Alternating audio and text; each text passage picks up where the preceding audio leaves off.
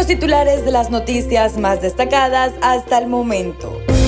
Sacerdote es hallado culpable de drogar y abusar a una mujer. Tiroteo en fiesta de Halloween deja dos muertos y varios heridos. Autoridades detallan requisitos para cruzar la frontera. Niños vivieron meses con su hermano muerto en casa. Mundo Now, noticias en cinco minutos. Inmigración, dinero, política, entretenimiento y todo lo que necesitas para amanecer bien informado. Comenzamos.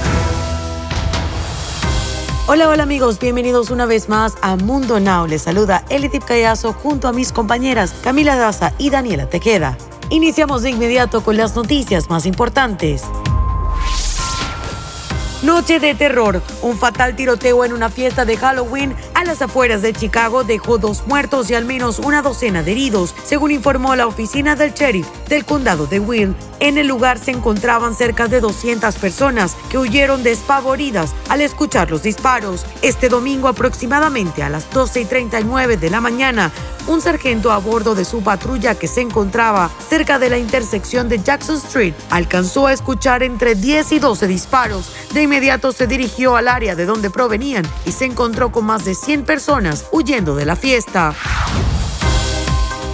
Durante un juicio en el que se defendió a sí mismo y juró ante Dios que era inocente, las autoridades declararon culpable a un sacerdote católico de 65 años quien había sido acusado por drogar y abusar a una mujer en la Florida. Medios locales se hicieron eco el sábado del caso del sacerdote Jean Claude Philip, quien estaba asignado a la parroquia católica del Sagrado Corazón en Homestead, al sur de Miami, cuando en el 2018 sucedieron los acontecimientos, por lo que ahora fue juzgado y porque finalmente lo declararon culpable.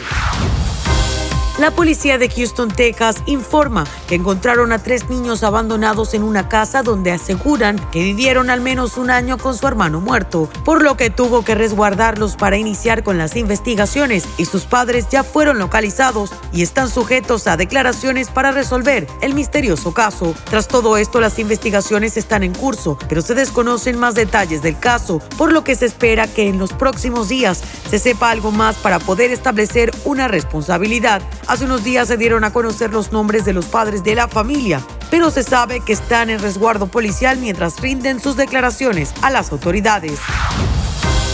Autoridades de Estados Unidos detallaron los requisitos para cruzar la frontera. A partir de este 8 de noviembre, los viajeros no ciudadanos podrían volver a cruzar la frontera terrestre rumbo a Estados Unidos, pero solo si cumplen con varios requisitos de ingreso debido a las medidas de seguridad que se siguen tomando por la pandemia desatada por el coronavirus. El Departamento de Seguridad Nacional anunció el viernes 29 de octubre que los pasajeros no ciudadanos que estén totalmente vacunados contra el COVID-19 y tengan la documentación adecuada podrían entrar a Estados Unidos a través de los puertos de entrada terrestres y los terminales de ferry a partir del 8 de noviembre.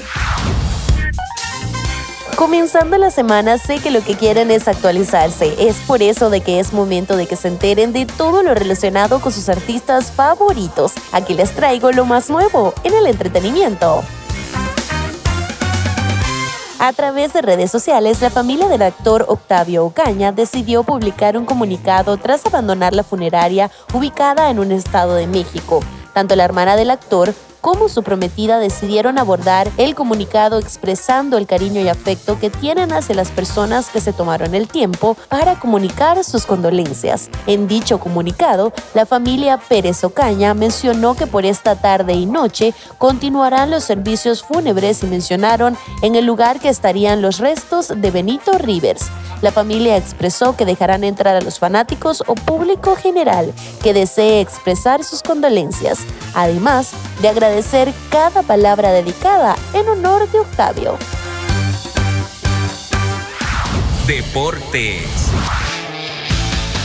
Los equipos de Toluca y León terminaron empatados sin goles en la bombonera, en un resultado que poco les sirve a sus aspiraciones. Un enfrentamiento intenso en sus primeros 45 minutos, pero con pocas oportunidades de gol por ambos equipos.